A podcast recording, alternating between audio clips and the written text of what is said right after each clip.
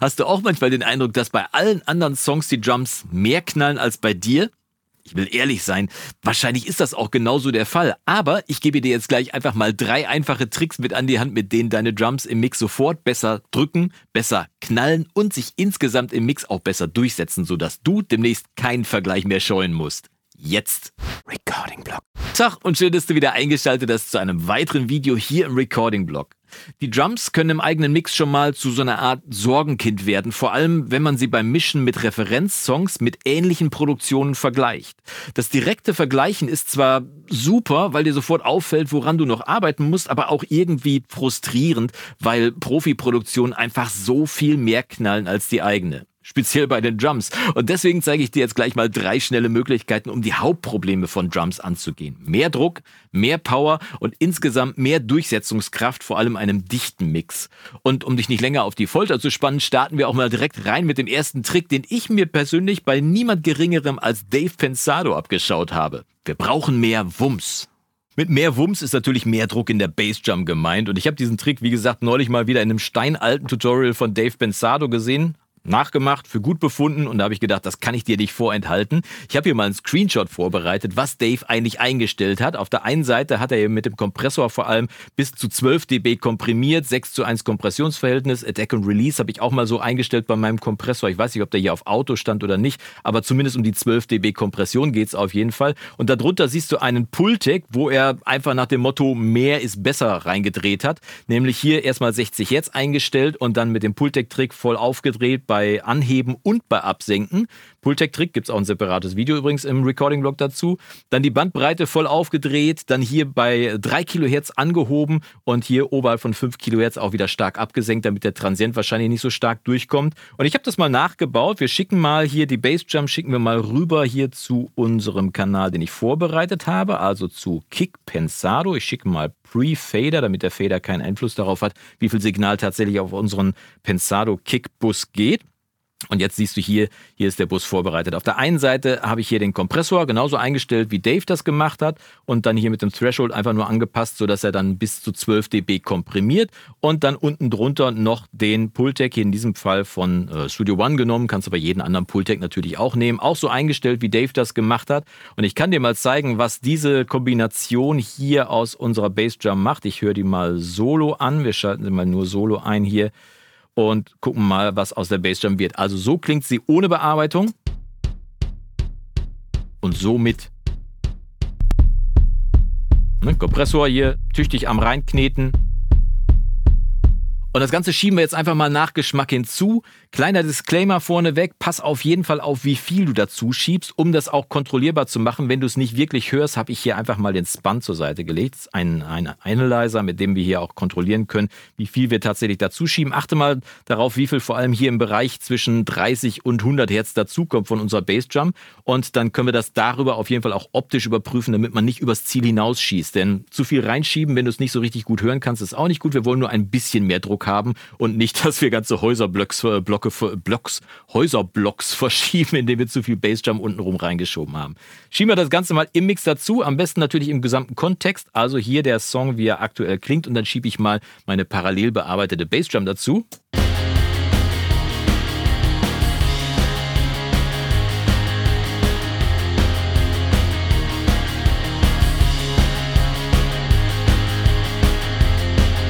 Einmal aus.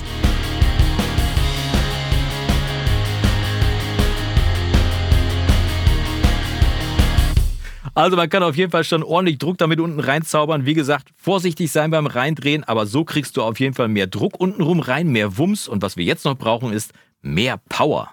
Bevor ich es vergesse, solltest du an irgendeiner Stelle im Video mal feststellen, dass ich dir weiterhelfe, dann drück auf den Daumen nach oben und gib mir vielleicht als kleines Dankeschön nochmal einen köstlichen Kaffee aus. Und wenn du hier in Zukunft kein Video mehr verpassen willst, dann kannst du hier unten direkt kostenlos abonnieren, die Hinweisglocke daneben am besten nicht vergessen und damit der YouTube-Algorithmus auch wirklich versteht, dass du tatsächlich kein Video mehr von mir verpassen möchtest, schau am besten im Anschluss noch ein, zwei oder sogar drei Videos von mir bis zum Ende an. Ich habe davon über 400 für dich natürlich online. Es lohnt sich also auf jeden Fall. Aber zurück zum Video. Für unsere Jumps brauchen wir als nächstes mehr Power. Nicht nur im modernen Rock, auch in vielen anderen Genres brauchen Drums immer auch eine gewisse Aggressivität heutzutage, eine Art akustischer Gewalt, damit sie nach unfassbar viel Power klingen. Und um deinen Drums genau das zu geben, gibt's nur ein Mittel, was da hilft, parallele Bearbeitung. Und das habe ich schon mal vorbereitet. Ich habe hier schon mal einen parallelen Kanal vorbereitet, wo einiges drauf ist. Gehen wir mal kurz zusammen durch. Aber du siehst, ich habe die kompletten Drums hier erstmal per Cent auf unseren parallelen Bus geschickt, wo dann die massive Bearbeitung nochmal stattfindet. Im Moment klingt das Ganze ohne die Bearbeitung wie folgt. Achte mal auf die Drums.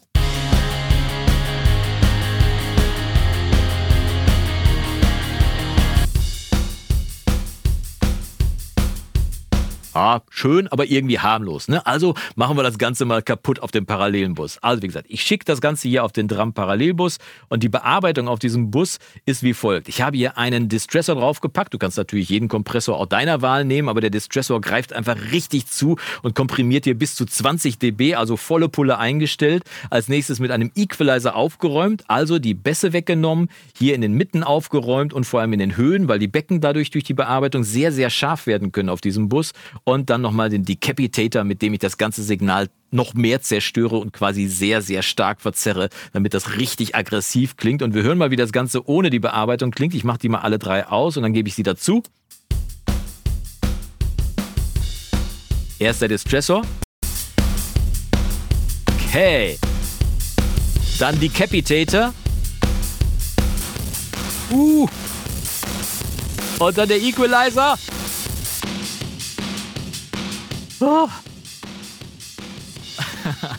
Und das schieben wir jetzt mal schön dazu. Dieses schön kaputt gemachte Signal schieben wir jetzt einfach mal dazu. Also, Fader runter. Das Ganze mal im Mix. Hören wir mal ohne Solo. Und jetzt schieben wir es mal nach Geschmack dazu und machen unsere Drums richtig aggressiv.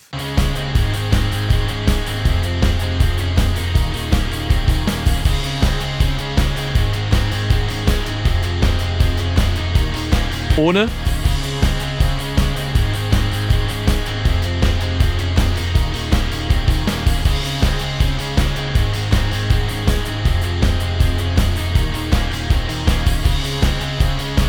wie gesagt, nach Geschmack dazu geben, aber äh, das ist einfach eine Zutat, ein Gewürz, was wirklich dafür sorgt, dass die Jumps nochmal richtig extra Power bekommen, nach Geschmack einfach dazu schieben. Und du hast gemerkt, der Sound verschiebt sich auch ein bisschen. Manchmal kann man damit auch spielen per Automation und dann im Refrain vielleicht mehr dazugeben, in der Strophe weniger, aber mit so einer Art Parallelbearbeitung kriegst du richtig Charakter in deine Drums. Was du jetzt noch brauchst, ist mehr Durchsetzungskraft. Der dritte Trick verdient eigentlich noch nicht mal den Namen Trick, denn er ist so einfach und logisch, dass ich mich schon fast gar nicht traue, ihn dir überhaupt vorzustellen.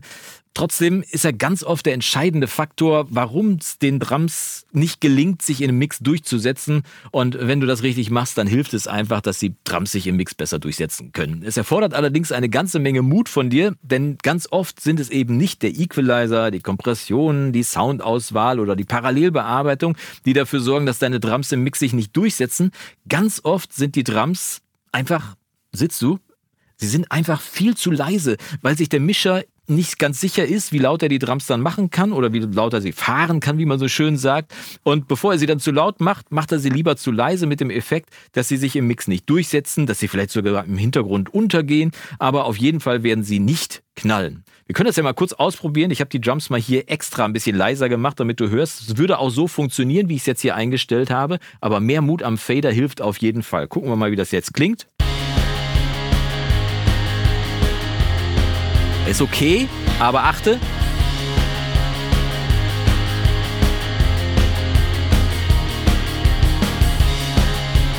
Vorher. Nachher. Also alles, was du brauchst, um dieses Problem zu beheben, ist einfach der Fader von deinen Drums und ein wenig Mut, diesen auch nach oben zu schieben. Das ist der ganze Trick. Also, setzt die Jump, setzen sich die Jumps nicht durch, dann mach sie einfach ein bisschen lauter und du wirst überrascht sein, wie oft dir dieser Trick nicht nur bei den Drums, sondern auch ganz oft im Allgemeinen beim Mischen hilft. Mehr Mut am Fader.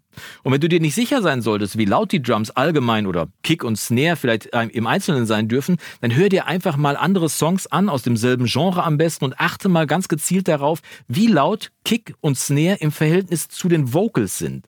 Dann bekommst du nämlich ganz schnell ein Gefühl dafür, wie laut deine Drums tatsächlich sein dürfen, um im Mix endlich auch mal sich nicht hinter deinen Vorbildern verstecken zu müssen. Du kannst also mithalten mit deinen Vorbildern quasi. Und wenn du jetzt noch einen ganz einfachen Trick wissen willst, wie die Pros ihre Snares eigentlich komprimieren, dann schau als nächstes in dieses Video. Da sehen wir uns dann bis die Tage. Mach's gut und Yassou!